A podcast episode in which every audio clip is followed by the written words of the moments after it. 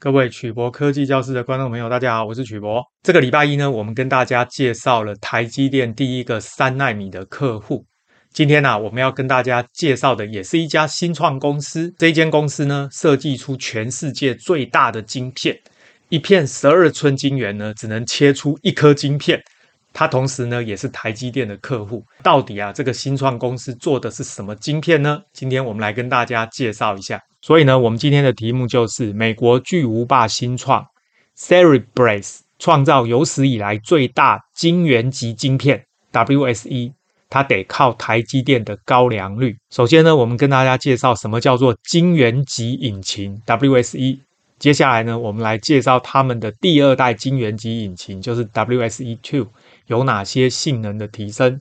那么第三个呢，来跟大家谈谈晶圆级引擎如何加速人工智慧的运算。第四个呢，跟大家介绍什么是人工智慧的软体框架，这个我们称为 software framework。第五个，跟大家介绍一下指令管线，这个是 instruction pipeline，如何加速运算。最后呢，跟大家谈谈人工智慧基础建设的革命，也就是第二代集群级的系统 CS2。我们呢，今天的文章选自电子工程专辑 EE Times，他提到啊，今年的四月二十号，Celebrate Systems 这间公司再次刷新纪录，打造出第二代的 Wafer Scale Engine 晶圆级引擎。WSE2 的晶片，这个晶片啊，比它的第一代就是 WSE1 呢，面积没有变化，但是呢，却拥有二点六兆个电晶体。那因为这个文章是大陆的文章，万亿呢基本上就是兆。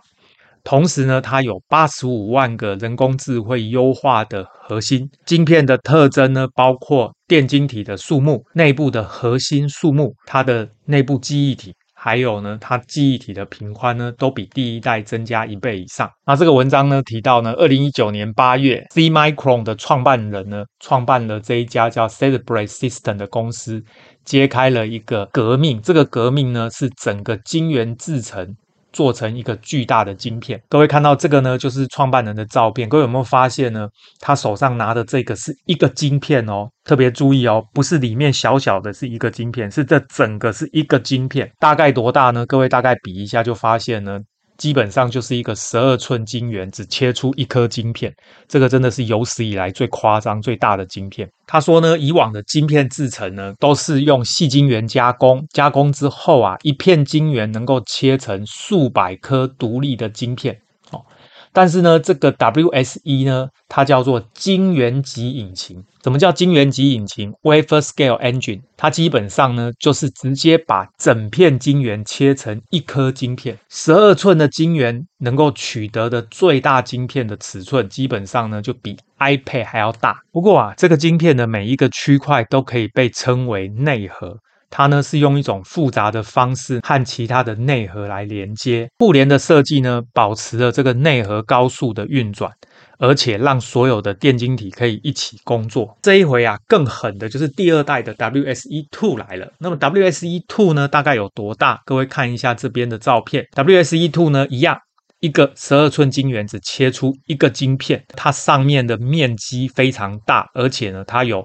二点六兆个电晶体，比起啊这个右边，各位有没有发现小巫见大巫啦？这一颗呢是 NVIDIA 高阶的 GPU，这个最大的这一颗 NVIDIA 的 GPU 呢，里面有五十四 billion 的电晶体，也就是五百四十亿个电晶体，这个其实已经很多了。但是呢，它是二点六兆个电晶体，这个等于是完胜了 NVIDIA 的 GPU。所以呢，这边哈、啊、他就提到了 Celebrate System 呢。它再次刷新纪录，做出了这个二点六兆个电晶体，还有八十五万个内核的晶片。而且呢，这个 WSE2 采用的是台积电的七纳米制程，让这个逻辑电路可以缩小，同时也缩小了记忆体，也就是静态随机存取记忆体 SRAM。这边呢、啊，我们简单把这两颗第一代跟第二代做一个比较，各位会发现呢，第一代跟第二代 Generation One 跟 Generation Two。第一代呢，它的 AI 内核是四十万，到了第二代变八十五万，所以增加了一倍以上。制程呢，第一代是台积电的十六纳米，第二代是七纳米。量产的时间呢是二零一九年跟今年的第三季，所以快量产了。这个晶片的尺寸呢，基本上是完全一样，可是电晶体的数目啊，从一点二兆增加到二点六兆，也超过一倍。它的电晶体密度呢，也是将近一倍。超过一倍，再来呢，就是它晶片内的静态随机存取记忆体。我们星期一的节目有介绍过，因为人工智慧需要大量的记忆，这个记忆体呢，如果放在外面的话，它的速度会很慢，因为呢，晶片处理器跟记忆体之间呢，频繁的来回传送资料。所以最简单的方式呢，就是把记忆体呢搬到这个晶片的里面。这个时候呢，使用的快取记忆体呢，就是 SRAM 静态随机存取记忆体。它这个写 on-board SRAM，这个应该是笔误啦，应该是 on-chip 的 SRAM 呢。第一代是十八个 Gigabyte，各位还记得我们礼拜一介绍的那一颗晶片呢，还不到一 Gigabyte 哦。就已经很了不起了。它这边用了十八个 Gigabyte，到了第二代呢，暴增到四十个 Gigabyte，也是超过一倍。记忆体的频宽基本上呢，从九个 Petabyte per second，也是增加两倍以上，到二十个 Petabyte per second。这个 Peta 呢是千兆，非常高的频宽。更重要的是呢，它第二代跟第一代的。功耗基本上维持不变，都是二十三 k 瓦。看到这个数字，各位应该吓一跳哦。这个二十三 k 瓦其实非常高哦，所以呢，这个晶片其实非常的耗电，散热就是一个大问题。他们的这一个伺服器基本上是设计成水冷的伺服器。接下来啊，它就简单的对比市场上第二大的 AI 处理器，就是 NVIDIA 的安培 A 一百哦，它的面积只有八二五毫米平方，WSE2 比它多了二点五五。造个电晶体，而且内核的数目啊是它的一百二十三倍，记忆体呢是一千倍，它的记忆体频宽呢是十三万倍哦，所以这个明显它呢引用了一千倍的内部的记忆体，同时有四十个 Gigabyte 的 SRAM，就是快取记忆体，而这个安培 A 一百啊，它的快取记忆体只有四十 Megabyte，这个我们解释过，因为快取记忆体非常的贵。所以呢，通常容量不会太大。接下来这一张简报呢，就介绍了人工智慧，它的核心呢是设计来做这个稀疏性的运算。那我们稍微介绍一下什么叫稀疏性 （sparsity）。对于一个矩阵来说，如果数值是零的元素远远多于非零的个数。而且非零的元素分布没有规律的话，我们就把这个矩阵称为稀疏矩阵。相反，如果非零的元素呢占绝大多数的时候，这样的矩阵就叫稠密矩阵。也就是说呢，稀疏矩阵代表在矩阵里面很多都是零，很多零的意思就代表你在运算的时候呢，它的运算量就会降低，因为呢零基本上去乘以其他的数，最后都会变成零。所以稀疏矩阵呢在工程上常常被用，尤其是通讯的编码跟跟机器学习，如果编码矩阵或者特征表达矩阵，这个就是机器学习在用的，它是稀疏矩阵，就代表里面有很多零。既然零很多，这个时候呢，计算速度就可以大幅的提升。对于机器学习而言，稀疏矩阵的应用非常广，比如呢，在数据特征在表示或者自然语言处理的时候，那么用稀疏性呢，可以。降低运算的复杂度，所以呢，这边、啊，他就提到了这一个晶片呢的核心是为了这个稀疏性的运算来设计的。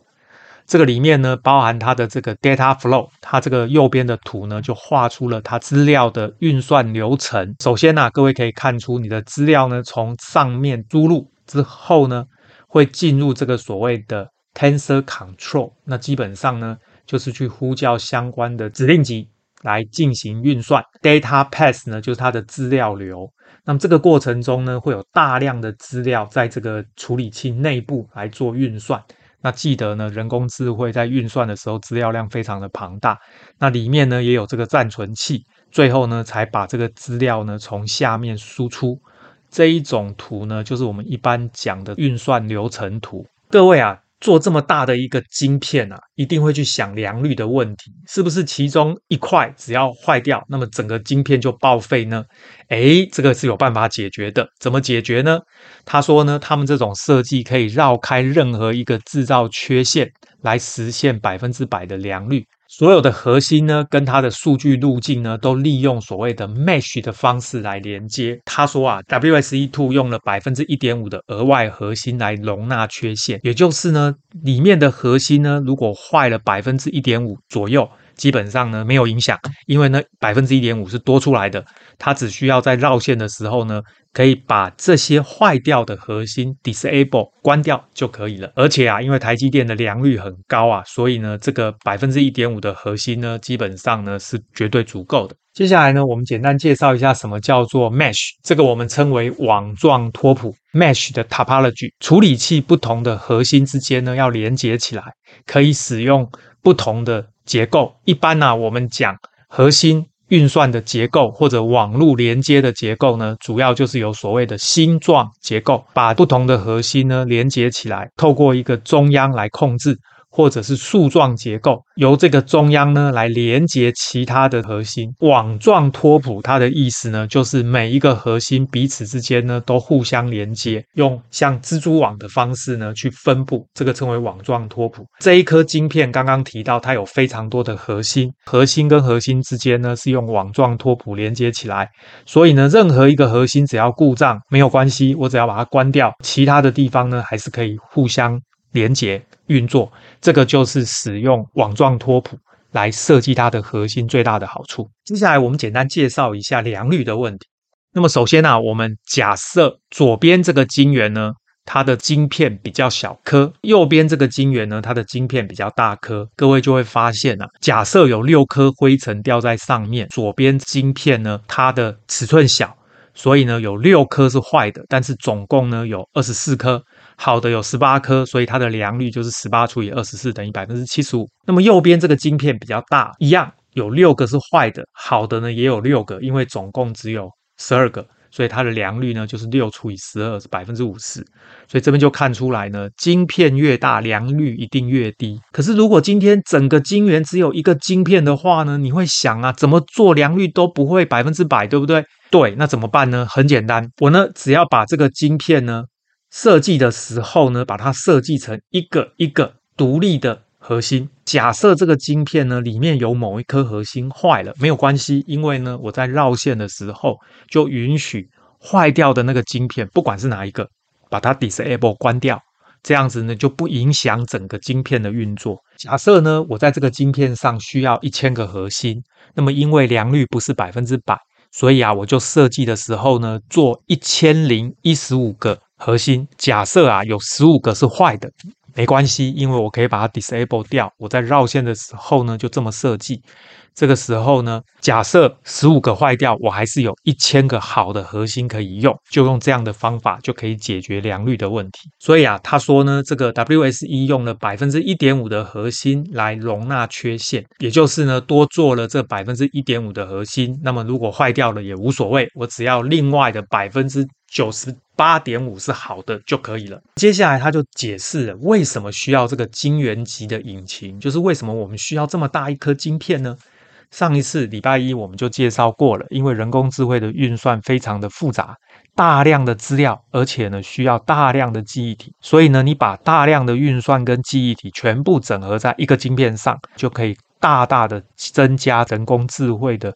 训练跟推论的速度，所以这边说啊，这个 WSE 的出现是因为呢，训练神经网络需要花很多时间。当今最先进的模型呢，也需要大概几天或者几周的时间来进行训练。大型的人工神经网络啊，需要到几周。做法通常你就要把好几百个 GPU 合在一起来做训练，而且呢，因为 GPU 跟 GPU 之间是分开的，所以啊，通常你需要把这个演算法。分散成好几百或好几千个 GPU 来做运算，这个最大的瓶颈呢，就是因为这么庞大的处理器集群哦，就是几千颗处理器，很难去做软体的编程，而且这个数据呢，在不同的处理器之间，还有跟处理器外部的动态随机存取记忆体，就是 DRAM、DDR 之间呢，会有多次的传输。我们上一次解释过。处理器跟记忆体分开呢，最后啊，它的瓶颈就会卡在那个传输界面，所以呢，浪费时间又消耗能源。所以呢，这个 WSE 的团队呢，就是扩大这个晶片，让它呢可以容纳所有的数据放到一个晶片上来运算，这个时候就可以发挥它的效能。那么这个公司呢，除了开发晶片，他们呢也提供了机器学习所需要的软体框架，使用者呢可以直接用一般的方式就可以定义这些函数，同时啊。他们呢还帮客户把这个软体框架整合到了界面的等级，使用者呢不需要用手动的方式呢去呼叫这些应用程式界面。使用的软体框架呢，大概就是各位常听说的 TensorFlow 跟 PyTorch 这两种。什么是软体框架？软体框架基本上指的就是软体系统架构呢，专门提供给程式设计师开发某一类的程式。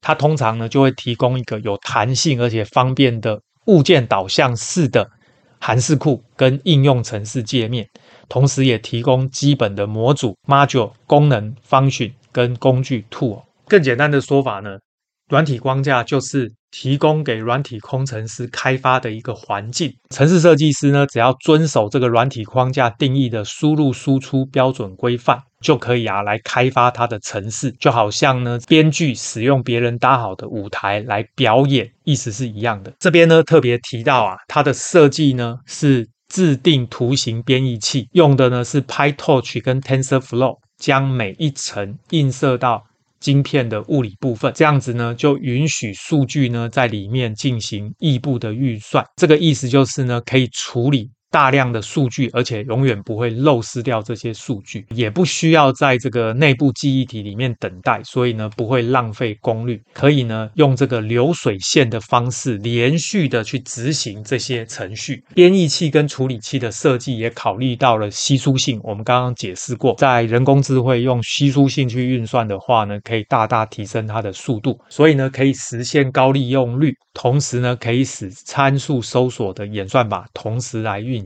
这边呢提到了一个专有名词，叫做流水线。那么流水线呢是大陆的讲法，那我们呢把它叫做管线 （pipeline）。那什么是管线呢？一般的处理器呢，传统完全执行完第一个指令，再执行第二个指令，再执行第三个指令，各位会发现呢，这样速度就非常的慢。我们来看下面这个图，横轴是时间，纵轴是指令的数目。那么如果啊，我必须执行完第一个指令，再执行第二个指令。那么呢，我花了八个周期的时间，结果呢，只执行了两个指令。为了要加快速度，最简单的方法呢，就是把指令切割成所谓的流水线 （pipeline）。切割完之后啊，假设我们切割成四个 pipeline，你会发现呢，我在执行第一个指令的时候，执行了四分之一，我就可以开始执行第二个指令，再来四分之一又执行第三个指令，再来四分之一执行第四个指令。这个时候，你发现呢，同样是八个单位的时间，我呢已经执行了五个指令，这样子就是称为指令管线，可以呢增加系统运算的速度。所以啊，指令管线就是将一个指令切割成许多部分，这个我们把它称为指令管线。然后呢，让处理器分别执行每一个指令管线，可以分工合作来加快速度。假设呢，我们把一个指令切割成四个指令管线。包含所谓读取，这个叫 instruction fetch；指令的解码，这个叫 instruction 的 decode；指令的执行，这个叫 instruction 的 execute；最后写回暂存器，这个叫 write back。各位会发现呢，这样子就把一个指令切成四等份。这个时候呢，每一个指令管线只需要一个时脉，所以呢，花八个时脉就可以执行五个指令。比起刚刚啊，花八个时脉呢才执行两个指令，显然呢要快很多。大家要记得。刚刚我们介绍的指令管线呢，并不是这个晶片才这样做的。事实上，我们目前所有的处理器都是利用指令管线的方式来增加它的运算效能。这边呢，他就举了一个例子，假设呢，这是一个人工智慧运算的 data stream 资料流，这样的一个流程呢，可以直接从这个晶片的这个地方呢。把资料流输入，经由它层状的管线做这个机器学习的硬体呢，顺着一路连续的进行运算，那么最后啊，就从这边直接连续的输出。很明显呢，这样不会耽误到时间，所以呢，效能就会非常的高。这间公司呢，不只做晶片，他们也做系统，也就是做整台伺服器。但是这个伺服器其实只有一个晶片，他们把这个东西称为 CS，第二代叫 Dash Two。CS 就代表 Cluster Scale，意思就是呢，群级规模的这种加速，所以呢，他们会做这整个系统。Cerebrate 呢，对客户最大的好处就能够简化工作负载。以前呢，需要使用 GPU 跟 TPU 的机架来做的工作，现在呢，就把它缩小在一个 WSE 上面来进行，也就是一个晶片上来运行就可以了。接下来呢，他就提到这个 Cerebrate 的第一代 WSE One。它的系统呢，就称为 CS One。它完整系统的一部分呢，是一起打包来出售的。那么已经有不少的实验室跟计算机中心都部署了他们的第一代产品。那么这个啊，是它第一代伺服器的外观啊，基本上呢，这一个尺寸呢，并没有想象的大，就像一台桌上型的这个伺服器大概的大小。这边呢，提到了好几个单位有用到他们的东西，包含爱丁堡大学的超级计算中心、美国的阿贡国家实验室。甚至呢，是葛兰素，这个是药厂，这些公司啊，都前后呢采购了他们的系统。这边要特别提醒大家，这样的晶片呢，虽然运算速度快，但是呢，这个国际调研公司的首席分析师认为呢，它对于大型数据级的这种运算，使用他们的这一个晶圆级的晶片，基本上呢是非常有效的。但是呢，还有其他那种 AI 的应用呢，还有一些。他们这个晶片不能处理的状况，这个时候呢，就必须用 NVIDIA 的 GPU 来运算。跟 NVIDIA 相比呢，Cerebras 更像是一个小众平台，也就是说呢，它是比较适合特定的人工智慧运算来使用。那么，如果你是一般的人工智慧的话呢，可能还是得用 GPU。它的广泛性呢是比较高的。他说啊，这一间公司目前在多伦多、圣地亚哥、东京跟旧金山呢拥有三百名员工，而且呢，他们目前已经实现了盈利。哦，虽然我们没看到数字，不过啊，这一个晶片呢确实有它的市场。目前呢，已经部署了他们第一代的伺服器系统 C-SH1 的客户很多，并且呢，已经启动商业的时候。有更多的客户呢，可以在远端来试用 C-SH2 第二代的这个系统。那目前呢、啊，看起来它是把它放在云端呢、啊，让客户来从远端连进去试用。这个就是他们的 CS-2 的机台。各位会发现呢，它其实没有想象的大，它的高度呢是十五个 RU 呢，大概是二十六英寸左右。相当于啊是三个 rack，再来呢，它里面呢是有一个 WSE2 的这个晶片。哦，所以一个系统只有一个晶片，八十五万个 AI 优化过的核心，它里面呢有支援这个 Gigabit 的 Ethernet 十二组，再来就是有四十个 Gigabyte 的高速的晶片记忆体的频宽，同时呢这个系统呢使用的是水冷，我刚刚有说这个晶片呢功耗二十三 k 瓦，一定非常的烫。所以一定有这个需要，那么大概是今年的第三季呢会量产。最后啊提到，除了 AI 之外啊，这个晶片的灵活性呢，也让它适合来做流体力学的运算，还有其他的这相关的仿真计算的应用，用在高商业、高性能的计算市场，譬如说石油或天然气，还有基因组学的运算呢，基本上吸引了很多的客户。最后啊，他提到它的价格呢，大概就是几百万美元呐、所以呢，基本上并不便宜。今天我们和大家介绍了全世界第一家可以做出超级大的巨无霸晶片的公司，一个十二寸晶圆呐，只切出一个晶片。虽然呢，它的核心彼此独立运作，可以呢容许少量的核心故障，但是呢，良率还是非常的重要。所以呢，台积电的先进制程还有它的高良率。才能够让这一间公司成功的创造这种巨无霸级的晶片。那么这个晶片呢，主要还是应用在人工智慧的运算，而且呢是比较特定的运算。一般的人工智慧应用呢，可能还是得要用 NVIDIA 的 GPU，利用程式的方法呢来修改比较合适。好，我们今天的节目就到这边。各位呢，对于 Celebrate 这一间公司，或者是相关的晶片技术有任何问题，欢迎大家发表在影片的下方，我们再来讨论。谢谢大家，晚安，拜拜。